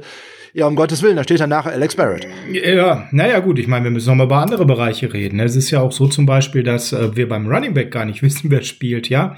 Hasty auch. ist raus, Mostert und Wilson dürfen wieder trainieren. Wir wissen aber nicht, in welcher Verfassung sie sind. Bei Coleman sieht das Ganze nicht so gut aus, dass er spielen kann. Der hat limitiert trainiert nach einer langen Pause. Das heißt, haben wir überhaupt einen Running Back, der nicht Austin Walter ist? Das sind ja auch so Fragen, die man sich stellen muss. Wide Receiver, da geht's weiter. Stand jetzt ist Brandon Ayuk äh, immer noch auf der Covid-19-Liste. Stand jetzt fällt er aus. Debo Samuel nach Wochen mit Hamstring trainiert jetzt limitiert. Ne? Also von daher River Crawcraft äh, incoming. Genau. Ja, Trent Taylor kriegt Snaps. Dann stehst du wieder bei äh, dem Ganzen, wie du auch vor Mo. dem Packers-Spiel da gestanden hast. Du hast auf einmal wieder Richie James in Anführungszeichen, du hast River Crawcraft und äh, Kendrick Bourne. Also von daher, ähm, ihr seht schon, uns fällt es schwer, ein bisschen zu evaluieren, was wir liefern können. Deswegen wollen wir es in dieser Folge ein bisschen anders machen. Lauter Fragezeichen. Wir erhalten euch auf Social Media, aber, und das versprechen wir euch hoch und heilig, sobald etwas reinkommt, auf dem Laufenden. Sobald klar ist, wer spielt oder nicht spielt, könnt ihr es auf Instagram, auf Twitter, auf Facebook lesen. Da sind wir ganz intensiv dabei. Diese Woche noch mehr als jede andere Woche. Damit an der Stelle, ja, ihr eben am Laufenden seid, wer spielen kann. Wir wollen uns ein bisschen mehr darauf fokussieren, was müssen wir denn gegen die Rams leisten, damit dieses Spiel ein Erfolg ist. Ich habe vorhin schon mal gesagt, Frank, let Goff pass. Ja, er soll uns durch die Luft bezwingen. Das hat beim letzten Mal sehr gut geklappt. Was brauchen wir dafür? Dafür brauchen wir sehr gute Cornerbacks. Dafür brauchen wir aber auch eine D-Line, die das Laufspiel stoppt. Und wenn wir uns da mal die beiden Seiten angucken, auf Corner, das ist noch so eine der wenigen Positionen, wo wir ganz gut besetzt sind. Das könnte gut gelingen, denn Jason Verrett ist in Form und wird spielen. Das heißt, wir haben weiter einen elitären Corner dabei und abhängig davon, ob es jetzt Sherman schafft oder nicht, ist halt die Frage, wer ist der zweite Corner neben ihn. Aber selbst wenn es da nicht Sherman ist, sondern Mosley, da haben wir ein gutes Duett unterwegs. Kriegt auch mit Robert Woods zum Beispiel eine Menge Futter, gegen das man spielen muss, gar keine Frage. Auch mit Jared Goff äh, genau, mit, mit Cooper Cup, der gerade gerne durch den Slot kommt. Und im Slot werden wir ja nun mal eben auf unseren Slot-Receiver leider verzichten müssen, denn leistungssteigende Substanzen hin oder her, der ist nicht fit, der trainiert nicht und der wird nicht spielen. Das heißt, im Slot muss es wieder einer der Jungs, die wir evaluieren, gerade äh, leisten. Und auf Safety neben Jimmy Ward, die Frage, wen sehen wir, Tavarius Moore oder Marcel Harris? Ha, ich gehe von Tavarius. Ja, ich gehe aber davon aus und ich hoffe sehr, mehr Tavarius Moore. Ja, das glaube ich auch. Aber da, da sehe ich uns gut aufgestellt an der Stelle, obwohl die sehr gute Waffen haben durch die Luft. Was mir Sorge bereitet, du hast das gerade schon angedeutet, wie wollen wir überhaupt das Laufspiel stoppen? Denn die sind ähnlich ausgelegt wie wir, nicht umsonst kommen ja beide Coaches aus demselben Coaching-Tree. Und wir dürften sehr stark ein Abbild unseres eigenen Spiels sehen. Ähnlich, ja. Frank, wie realistisch ist das denn, dass wir einen in Topform befindlichen Running Back hinter einer wirklich guten O-Line stoppen? Und wie könnte das aussehen? Wie könnte das aussehen? Äh, erstmal noch ein bisschen Zahlen zum Ganzen. Äh, gegen die Rams in einem Hinspiel sah das ja tatsächlich gut aus. Ein Grund, wie man das Laufspiel natürlich stoppen kann, ist, indem man auch tatsächlich gut tackelt. Das ist natürlich immer das Erste, was man vorne sehen muss. Das hat gegen die Rams auch äh, wirklich gut funktioniert, weil die haben im ersten äh, Spiel im Levi Stadium tatsächlich nur drei Mist-Tackles verursacht. Das hört sich jetzt äh, wirklich gut an. Auf der anderen Seite haben wir da selber noch 122 Rushing Yards erlaufen. Das ist das Gegen der Gegenpart. Wir hatten den Ball, wir haben mehr oder weniger die Uhr kontrolliert. So, und seit dem Rams-Spiel geht das leider ähm, in die falsche Richtung aus unserer Sicht, um es mal so zu sagen. Patriots war noch okay, aber die kann man in dieser Saison auch nicht so unbedingt ähm, für voll nehmen, in Anführungszeichen. Aber danach geht's rund. Da haben wir gegen die Seahawks zwar nur drei Miss Tackles, auch wieder wie gegen die Rams, aber die haben unseren Lauf abgeschaltet, haben wir nur 52 Yards erlaufen. Gegen die Packers hatten wir neun Miss Tackles eigene Rushing Yards 55. Gegen die Saints hatten wir 15 Miss Tackles und haben ui, selber nur 49 Yards erlaufen. Also der Grund, wie wir die Rams stoppen können, hat wieder mal zwei Ursachen, nämlich unsere eigene Defense und natürlich unsere Offense, keine Frage. Also, wir müssen gut tackeln, ohne Wenn und Aber. Wir müssen äh, in der Secondary dranbleiben. Das hast du ja vorhin gerade schon vollkommen richtig gesagt. Ob das dann jetzt Sherman gegen auf der einen Seite und äh, Verrett auf der anderen oder Verrett und auch Mosley äh, sein könnten, das hat ja auch im ersten Vergleich ganz wirklich gut ausgesehen.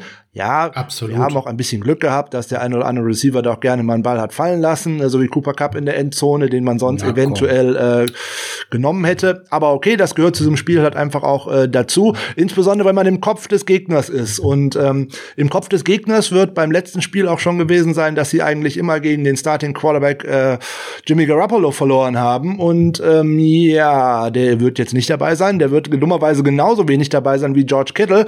Und wenn dann jetzt auch noch tatsächlich tatsächlich, wovon wir ja ausgehen, äh, Trent Williams äh, nicht dabei sein wird, sehe ich für unser Laufspiel ehrlich gesagt, egal wer da im Backfield steht, am Sonntag schwarz.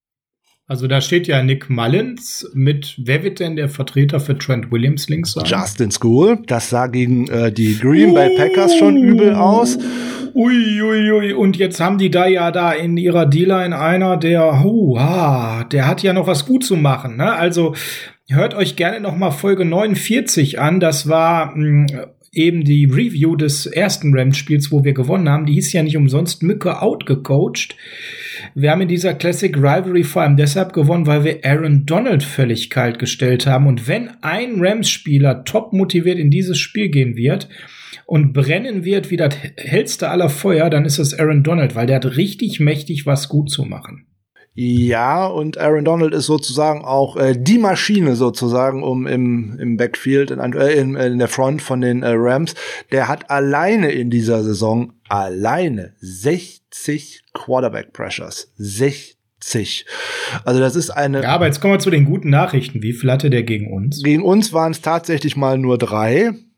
Na, siehst du. Ja, aber, aber, aber. Das muss uns ja nur wieder gelingen. Es muss uns nur wieder Irgendwie. gelingen. Das, Pro oh. das Problem an der äh, Sache ist nur, dass die Rams in den letzten Wochen echt gut in Schuss gekommen sind, gerade was das ja. ganz andere belangt. Da sind nämlich jetzt auch die Stücke um ihn herum, in Anführungszeichen, die, die ein bisschen klicken. Äh, wenn man dann mal schaut, ich habe äh, im letzten, unser Preview zum letzten Spiel gesagt, dass mir auch so ein Leonard Floyd da überhaupt nicht gefällt. Ähm, ja, aber der hat zum Beispiel gegen die äh, Seattle Seahawks was gar nicht so leicht ist, da auf Pressures zu kommen. Das haben wir vor kurzem auch noch erfahren müssen. Mal eben in einem Spiel elf eingesammelt. Elf. Ähm, Frage an dich, jetzt gibt es einen prominenten Ausfall. Ähm, der Injury Report der Rams liest sich ähm, sehr schnell, weil er ist schmal. Ja. Ähm, aber einer, der ist jetzt auf Injured Reserve gegangen mit einer Knieverletzung, ah, nämlich Mika Kaiser. Ja. Mika Kaiser ist der Leader der Rams in Tackles mit ja. 77 aktuell, 44 Solo, 33 Assisted. Wie schwer wirkt sein Ausfall? Für uns furchtbar schwer. Das mag sich jetzt komisch anhören bei der Anzahl der Tackles, die du gerade gesagt hast, aber er wäre somit das wundervollste Ziel gewesen, auf das man auch hätte werfen können, so nebenbei.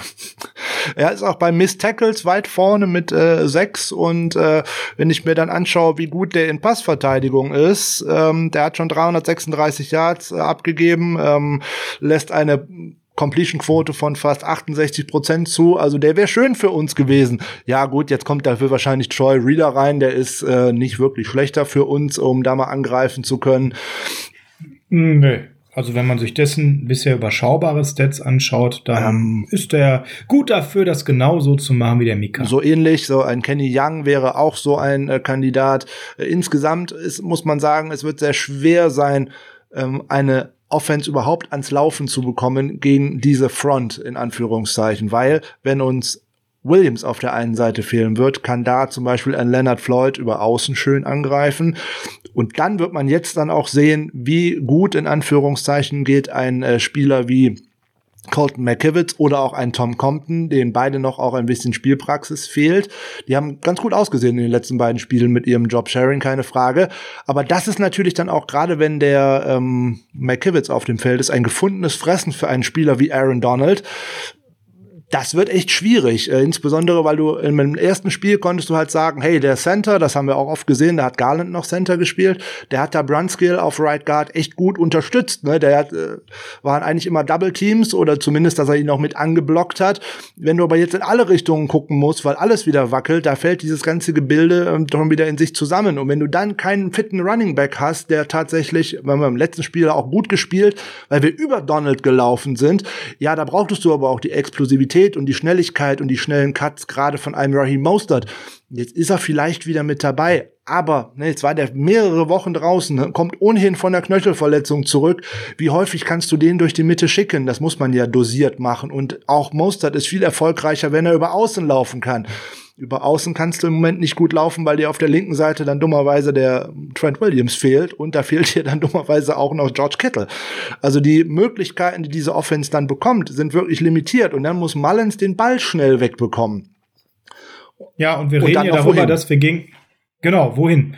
Weil die Wide Receiver alle fehlen. Wir reden auch noch über eine Rams Defense, die in ganz vielen Bereichen Top 10 ist. Äh, ja. Ähm, das fliegt vielleicht bei vielen gerade unter dem Radar. Beste Passing Defense im Moment in der NFL. Ist die beste Passing Defense in der NFL aktuell. Was natürlich mit ja? der Front zusammenhängt. Das ist ja wie bei uns genau. in der genau. letzten Saison gewesen, keine Frage. Die machen massiv Druck. Die sind bei Sex ganz vorne dabei. Passing äh, Percentage zugelassen ganz vorne dabei aber auch bei den Rushing Yards per, per Game und ähm, auch sowas wie Third Down Percentage, die sind überall in den Top 10. Also es ist eine richtig gute Defense und die Defense ist noch mal eine ganze Stufe höher als die Offense. Die Offense ist nicht schlecht, die ist überdurchschnittlich, aber die Defense gehört ja schon fast äh, zu den Top ja, Top 5 Defense kann man sagen, ist es, oder Frank? Ich denke schon, ne, gerade in der aktuellen Verfassung, da muss man ja immer mal drüber sprechen, nicht was jetzt so eine ganze Saisonleistung aussagt, sondern in der aktuellen Verpa äh, Verfassung sind die vielleicht sogar die heißeste Defense in Anführungszeichen. Ne? Aaron Donald liefert jede Woche und wenn er nur den Platz für andere liefert, das ist auch immer so eine Sache. So, Damit liefert er auch. So, jetzt werden die 49ers noch den doofen Nachteil haben, äh, dass man keinen wirklichen Nummer 1 Receiver, wenn man Pech hat, auf dem Feld hat. Das heißt, dass Jalen Ramsey wahrscheinlich auch noch mehr in die Mitte rückt, in Anführungszeichen, nämlich da, wo Nick Mullins dann hinwerfen könnte auf äh, Reed, auf Dwelly und was weiß ich nicht, was da gerade in die Underneath-Zone rückt. Also das bedeutet, auch die wird dann noch wieder enger, weil äh, ein Richie James muss man nicht bewachen mit äh, Jalen Ramsey in Anführungszeichen. Ne? Da sind auch noch andere, die dabei sind. Einziger großer Hoffnungsschimmer für uns ist eigentlich, wenn man die unter Druck setzen möchte, dass äh, eigentlich der die Kernkompetenz dieser Offensive Line äh, auf der anderen Seite raus ist. Andrew Whitworth ist mit einer schweren Verletzung äh, leider raus, nachdem er eine Bombensaison gespielt hat. Da rückt jetzt wieder Joseph Noteboom hin und der hat da letzte Saison schon nicht so gut ausgesehen und der hat auch die Saison auf Guard bis jetzt nicht so gut ausgesehen. Also das wäre eine Möglichkeit, aber wie gesagt, man weiß halt auch nicht, wer bei unserer Defensive Line tatsächlich auf dem Feld ja. steht. Auf die andere Seite des Balles würde ich gerne gleich wechseln, weil zur Defense gibt es noch ein paar schlechte Nachrichten. Die Rams Defense hat jetzt in den letzten Wochen und deswegen ist es so wichtig, Leute, lasst uns den Ball nehmen und lasst uns versuchen, einen geilen ersten gescripteten Drive hinzulegen und vorzulegen.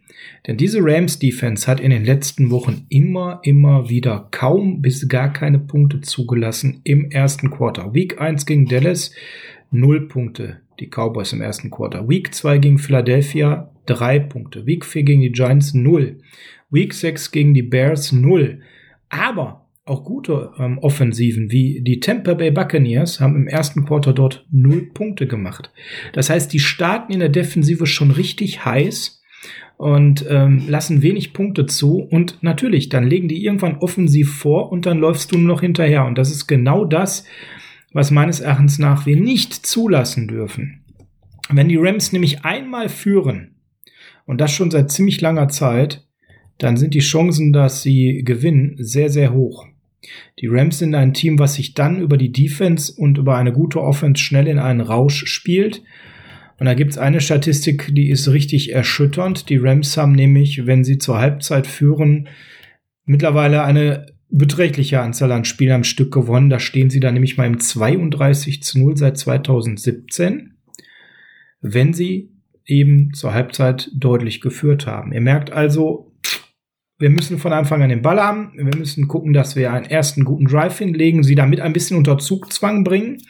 Und da muss unsere Defense halten und damit dann auch vielleicht die Überleitung äh, zur anderen Seite des Balles. Also als Fazit kann man sagen, in der Offensive mit jedem, der zurückkommt, ähm, Ayuk, Mostert oder so weiter, wird's etwas netter. Ansonsten, wenn die alle fehlen, wird's da ziemlich zappenduster gegen eine absolut elitäre Defense. Ähm, und Schwachpunkte gibt's kaum in dieser Defense. Jetzt schauen wir mal auf die andere Seite. Unsere Defense gegen die äh, Offensive der LA Rams. Und da haben wir ja schon gesagt, eigentlich das Run-Game ist total entscheidend zu stoppen, denn im Passing-Game Jared Goff durch die Luft, das ist so eine Sache für sich. Wenn wir Cooper Cup als Slot Receiver da eben in den Griff bekommen, ich glaube, ein Robert Woods, ähm, ein Josh Reynolds, die Outside Receiver, die sind ganz gut aufgehoben bei Verrett, bei Verrett und bei Mosley. Ähm, Tyler Higby in der Mitte auch eben, denke ich schon, dass das sollte klappen. Alles steht und fällt eigentlich damit, wie kann unsere Defense Daryl Henderson aufhalten. Ja, äh, keine Frage. Und da haben wir vorhin schon angedeutet, ähm, wer steht denn da in der Mitte? Ne? Mit einem Kinlaw ähm, habe ich da weniger Bauchschmerzen und äh, mit äh, DJ Jones und ähm, auch mit einem fitten Armstead, dann haben wir eine wirklich gute Run-Verteidigung.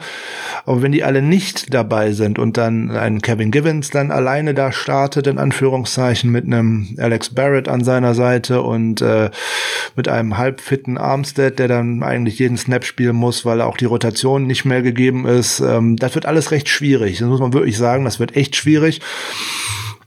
Ja. Und der hat vor allem einen unheimlich guten Lauf. Er ist sehr effektiv, der wird sehr gut geblockt, der macht, fällt im Moment die richtig guten Entscheidungen, der ist so richtig schön im Flow, wie man so schön sagt. Den zu stoppen, gerade in dem, im ersten Drive, wäre natürlich super, um da so ein bisschen an dem Selbstbewusstsein äh, ranzuknacksen. Ähm, wenn die ins Laufen kommen, wird echt schwierig. Was wir sowohl offensiv wie defensiv äh, machen müssen, ist, äh, wir müssten einmal hier selber mal zu Takeaways kommen. Das wäre mal ganz wichtig, dass man selber mal äh, ein Turnover produziert. man darf auch vor allem keine Turnover zulassen, weil das kann auch die Defense der Rams äh, unheimlich gut. Die machen vor allem seit 2017 die zweitmeisten Punkte aus äh, Takeaways. Das ist ganz furchtbar. Sie äh, forcieren auch gerne am, beim Opening Drive des Gegners schnell mal einen äh, Ballverlust. Und auch da müssen wir aufpassen. Wir müssen in Front spielen, weil sobald wir dazu gezwungen werden, dass Mullins das Spiel machen muss, werden wir untergehen. So leid es mir tut, Absolut. aber da werden wir untergehen. Da haben wir einfach keine Chance. Unsere Defense muss das Spiel offen halten. Was vielleicht auch eine schöne Möglichkeit wäre, äh, wenn Sherman spielen könnte, könnte vielleicht sogar Mosley in den Slot rücken. Der, der hat dem guten äh, Cooper Cup im ersten Spiel schon genug geärgert und vielleicht kann er ihn da auch noch ein bisschen ärgern. Wäre eine Möglichkeit. Und warum ist das so wichtig? Cooper Cup ist nämlich, ähm, jetzt haben wir den Namen schon mehrfach erwähnt, damit wir da auch noch mal ein bisschen das mit Zahlen untermüttern, der zweiterfolgreichste Slot Receiver ja. in den letzten zwölf Monaten mit 1169 Yards, knappe 100 Yards hinter Tyler Boyd aus Cincinnati, aber vor ganz vielen anderen namhaften Slot Receivern wie Cole Beasley, Tyler Lockett, der immer so hoch gelobt wird, oder auch Randall Cobb. Und Cooper ähm, Cup bekommt dabei nicht mal so viele Targets, sondern wenn, dann geht er halt gerne auch lang. Ja, der hat fast 10 Yards pro Target. Andere Spieler wie äh, Cole Beasley oder auch Boyd kriegen also auch deutlich mehr Targets als er. Also das ist eine richtig tolle Waffe. Und ähm, dementsprechend hat auch sehr sichere Hände, muss man dazu sagen. Schafft Separation. Also ich wäre auch fast beruhigter, wenn wir diese Wahl hätten. Sherman, wenn er fit ist, und eben dann Robert Woods abmelden äh, kann. Oder zumindest ein Reynolds plus Verrett außen und innen dann äh, Mosley reingezogen. Dann wäre mir sehr wohl sehr wohl wäre mir auch, wenn ein Kinlaw zumindest noch spielen kann. Denn wir haben ja immer noch Fred Warner in All-Pro-Leistungssphären, äh, wobei erstaunlicherweise er aktuell nicht im All-Pro-Team ist. Also von daher kräftig abstimmen, Leute, damit er das noch schafft. Das ist verwunderlich. Momentan ist äh, fast kein 49er drin, außer unser Fullback. Dann hätten wir die Chance, durch die Defense das Spiel aufzulassen. Jared Goff müsste uns durch die Luft bezwingen, wenn wir das Laufspiel einigermaßen gern bekommen. Da haben wir aber die Waffen dagegen zu halten. Ja, und dann sind wir da. Dann hätten wir ein Spiel, was auf Augenhöhe ist. Und wir wollen das gar nicht alles äh, so unwahrscheinlich darstellen, denn gegen die Saints ist es ja auch viel besser in Teilen gelaufen, als viele vorher gedacht haben. Wir haben uns wirklich achtbar geschlagen und die Evaluierung hat ja gezeigt, dass es da ganz viele positive Ansätze gibt, das zu schaffen. Keine Frage, ist auch eine Sache da. sollten wir, eine Sache müssen wir natürlich sehen.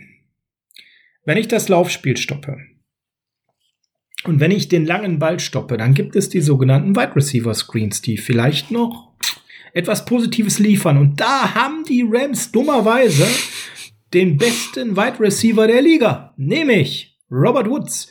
Der hat 442 Receiving Yards aus Wide Receiver Screens seit 2017 gemacht und liegt damit fast 100 Yards vor dem zweiten und das ist Devonta Adams. Dahinter kommen noch so Leute wie der Andrew Hopkins, also ihr merkt in elitären Sphären Ui, das wird schon ein Pfund Frank, ne? Da muss schon viel zusammenkommen gegen die Rams. Ja, da laufen auch zwei Receiver rum, die in Anführungszeichen ein bisschen unter dem Radar fliegen. Sowohl Cooper Cup, der kommt, bekommt noch mehr Aufmerksamkeit, so ligaweit, als auch eben Robert Woods. Und Woods gerade im Screen Game, oh okay, okay, was furchtbar, gerade für uns, ähm, da sind wir nämlich diese Saison auch recht schlecht so nebenbei. Hat damit zu tun, dass Armstead auf mehr Außen spielen muss als innen und dann halt da eben nicht so eingesetzt werden kann, wie das letzte Saison ist, weil letzte Saison war er super gegen das Screenplay. Ja, ähm, Play Action ist auch noch so eine Sache. Da sind die Rams total super und sind ähm, haben dann die meisten Plays und auch machen die meisten Yards aus Play Action, nämlich äh, 101,5. Wir machen auch viele Sachen aus Play Action, gerade mit äh, Jimmy Garoppolo, mit äh, Mullins jetzt weniger, aber da machen die auch im Durchschnitt 15 Yards mehr als wir pro Spiel und äh, ja, das wird eine, eine Herkules-Aufgabe, das zu stoppen. Das ist nicht unmöglich. Das haben wir im Hinspiel auch gesehen. Wir sind im Moment auch sowas wie ein Angstgegner für die Rams und ähm, da muss man muss in den Kopf des Gegners kommen bei solchen Sachen und da muss man am Anfang viele Plays machen Deswegen kann ich mir gut vorstellen, dass in der Secondary auch eher ein Tavarius Moore den Free Safety gibt und dass wir Jimmy Ward mehr äh, wegen seiner äh, Playmaker-Ability näher an der Box sehen und dass der sozusagen mehr den äh, Strong Safety gibt und äh, dass wir auch trotzdem auch wieder viel äh, Marcel Harris sehen werden, nämlich gerade bei First Down, dass man dann oftmals wieder mal mit drei Safeties auf dem Platz steht, um da äh, den Lauf stoppen zu können. Das ist, glaube ich, eine Alternative, die hat im letzten Spiel schon gegen die Saints ganz gut äh, ausgesehen und äh, man bringt auch seine Stärken hier und da ein bisschen mehr mit ein. Da muss man halt auch dann schauen, insbesondere wenn die Defensive Line gehandicapt ist, äh, könnte es auch eine Variante sein, dass man äh, eben auch Harris, weil er ein guter Tackler ist und auch ein harter Tackler ist, äh, mehr auf dem Feld sieht, als wir im Vorhinein eigentlich gedacht haben. Sind halt leider viele Sachen, wo wir sagen könnte, hätte und dergleichen. Ja, die Vorbereitung habe ich vorhin schon mal gesagt, was das Spiel ist extrem schwierig und deswegen ist es auch wirklich schwer, da jetzt gute Matchups für uns rauszuarbeiten, weil wir halt nicht wissen, wer spielt und wer spielt nicht. Dein Einwand zu Fred sieht die Woche danach vielleicht wieder besser aus, ne? Genau. Dann einfach zu Fred Warner, den brauchen wir auch in äh, dem Spiel, weil da laufen ja dummerweise mit äh, Tyler Higby und Jared Everett auch noch zwei Tight Ends mit ganz guten Händen rum. Also insgesamt, die Offense ist schon gut gebaut. Wenn die ins Laufen kommt, dann wird's immer schwer, die zu stoppen. Aber wir haben das schon mal geschafft. Man kann es wieder schaffen. Ja, ein schöner Titel wäre auch Kaffeesatzleserei gegen die Rams. ähm, All or Nothing Kaffeesatzleserei, das wäre doch was. Damit haben wir den Titel für die Folge. Ist eingebucht. Ja, wir wollen euch auch mit weiterer Kaffeesatzleserei jetzt auch nicht überanstrengen, sondern wir kommen hier heute zum Ende der Folge. Die Folge diente ja vor allem auch dazu da, euch mal ein Update zu geben. Wie sieht's denn aus? Wir haben jetzt schon wieder fast anderthalb Stunden Content für euch zusammengestellt mit all den Veränderungen. Und wir sind einfach auch gerade durch die Covid-19-List extrem gehandicapt personell und es ist überhaupt nichts planbar. Mit Ayuk, mit äh, Kinlaw, mit Mostert, da, da sehe ich tatsächlich eine Chance, hier ein Momentum zu kreieren, am Anfang vielleicht nach vorne zu gehen, dann gute Defense-Plays zu haben. Wir haben Giffens, wir haben Hyder, wir haben, wir haben Armstead, ähm, wir haben Warner, ähm, wir haben ein tolles Backfield da hinten drin. Also gerade in der Defense, wenn da jetzt noch ein Kinlot zurückkommt, die sehe ich gut aufgestellt. Da, wie gesagt, Bauchschmerzen gegen das Run-Game mit, mit Henderson und dann ist ein bisschen Last von unserer Offense runter. Aber in der Offense, wir brauchen eigentlich Ayuk und Samuel, um da überhaupt was zum, zum Laufen zu bekommen. Wir brauchen eigentlich einen Mostert. Wenn zwei aus drei von denen äh, nicht spielen, ja, dann wird's auch dunkel. Das müssen wir mal ganz ehrlich sagen. Dafür braucht Nick Mullins einfach zu viel Hilfe, weil er nun mal eben nicht ein Quarterback auf, äh, von Jimmy Garoppolo ist. Der ja nun mal genauso wie George Kittle auch weiter aussitzt. Frank, war eine schwierige Folge der erste Teil war einfach. Der zweite Teil auch, wo wir uns über Patreon und, und Apple Podcasts unterhalten haben. Blick auf die Rams, wir können sagen, wir haben sie geschlagen. Da haben wir uns sehr gut angestellt. Da können wir ganz viel Tape uns reinpfeifen und äh, ganz viel Motivation mitnehmen. Aber Rest ist nun mal Kaffeesatzleserei. So ist es. Im ersten Spiel gegen die Rams ist auch vieles sehr gut gelaufen äh, für die 49ers. Das muss man dann auch sagen. Man ist von Anfang an gut in den Flow gekommen. Man hat viel äh, mit kurzen Pässen und viel Yards after Catch machen können. Das müsste auch jetzt eigentlich gegen die Rams wieder äh, mög äh, naja, möglich sein, ist so die Frage. Aber es müsste der Plan sein, das genau so zu machen, diese Defense ans Laufen zu bekommen und sie müde zu spielen. Wir werden sehen, wie uns das gelingt und mit welchem Personal äh, wir da tatsächlich in das Spiel gehen können. Aber alles ist möglich. Ne? Sieg gegen die Rams ist möglich und ähm, immer dran glauben und dann schauen wir, was daraus geworden ist. Da sprechen wir dann am Montag drüber. Ihr werdet uns dann Dienstag wieder hören. Jo, dann würde ich jetzt sagen, wir gehen in ein sonniges Wochenende. Zwar kühl, aber sonnig. Von daher. Dann verabschieden wir uns natürlich wieder mit unserer Hausband. California, Heart of Chrome. Auf geht's, ein schönes Wochenende. Bis Dienstag. Bis dann. Tschüss. Macht's gut. Ciao, ciao.